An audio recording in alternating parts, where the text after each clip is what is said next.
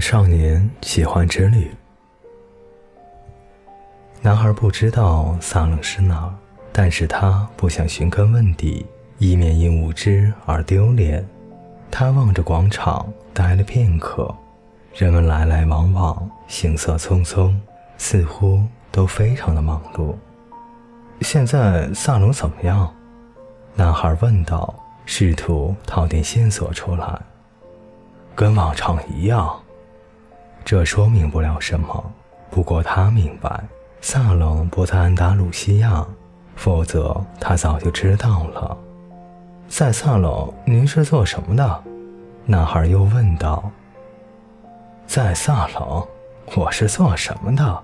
老人第一次开怀大笑了起来。听着，我是萨冷之王。男孩心想。人们总会说一些刁钻古怪的事，有的时候最好与羊群为伴。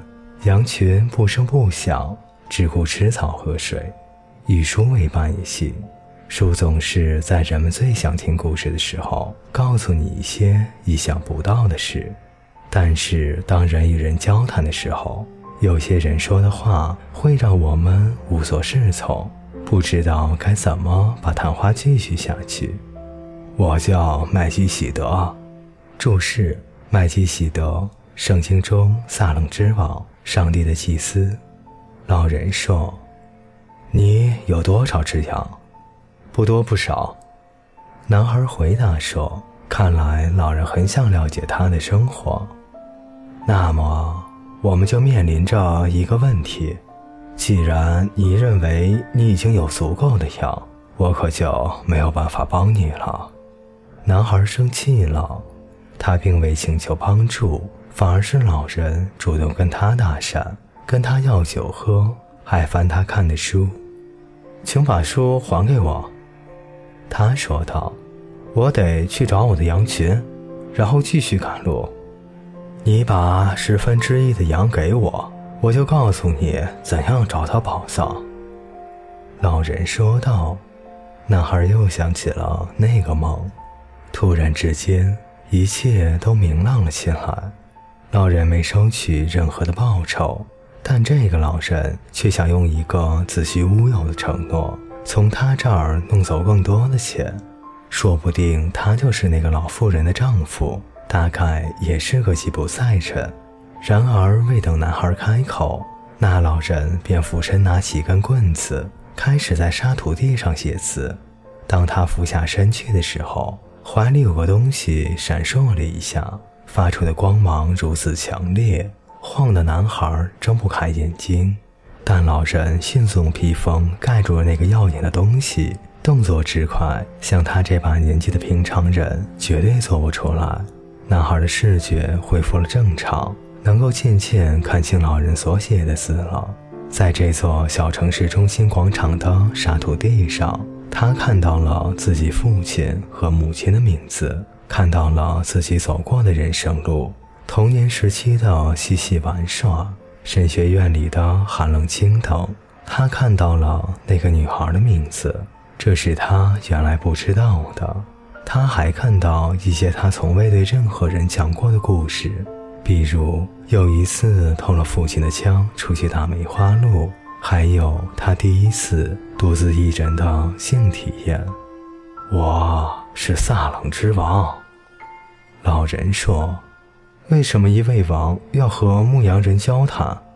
男孩极为钦佩而腼腆地问道：“原因有好几个，不过咱们先说最重要的，那就是你已经能够完成你的天命了。”男孩不知道什么是天命，天命就是你一直期待去做的事。人一旦步入青年时期，就知道什么是自己的天命了。在人生的这个阶段，一切都那么明朗，没有做不到的事情。人们敢于梦想，期待完成他们一生中喜欢做的一切事，但是。随着时光的流逝，一股神秘的力量开始企图证明根本不可能实现天命。老人所说的这番话对男孩来说意义不大，但是他很想知道什么是神秘力量。这要是讲给那个女孩听，她会惊讶得目瞪口呆。那是表面看起来有害无益的力量，但实际上，他却在教你如何完成自己的天命，培养你的精神和毅力。因为在这个星球上存在着一个伟大的真理：无论你是谁，不论你做什么，当你渴望得到某种东西时，最终一定能够得到，因为这愿望。来自宇宙的灵魂，那就是你在世间的使命。就连云游四方也算吗？还有跟纺织品商人的女儿结婚也算吗？寻找宝藏也算。宇宙的灵魂是用人们的幸福来滋养的，又或者是用人们的不幸、羡慕和嫉妒来滋养。完成自己天命是人类无可推辞的义务。万物皆为一物。当你想要某种东西时，整个宇宙会合力助你实现愿望。他们沉默地待了一会儿，望着广场和广场上的人们。还是老人首先打破了沉默：“你为什么要牧羊？”“因为我喜欢四处游荡。”一个卖爆米花的小贩把他的红色小车停在广场的一角。老人用手指指着那个人说道：“那个卖爆米花的人，小时候也总是想出去游荡，但却选择了买一辆制作爆米花的机器，年复一年的攒钱。等到年老的时候，他将要去非洲待上一个月。他从来就不明白，人们总有条件去实现自己的梦想。他应该选择当一个牧羊人。”男孩把心里的话大声说了出来。他曾经想过当牧羊人，老者说道。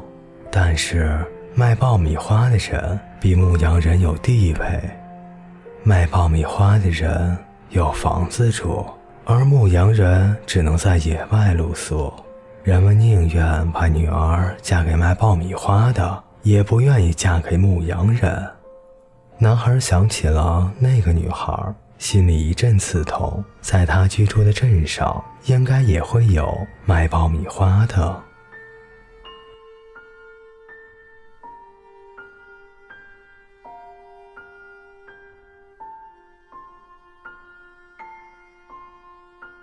各位听众朋友，本节故事就为您播讲到这里，感谢您的陪伴，我们下节再见。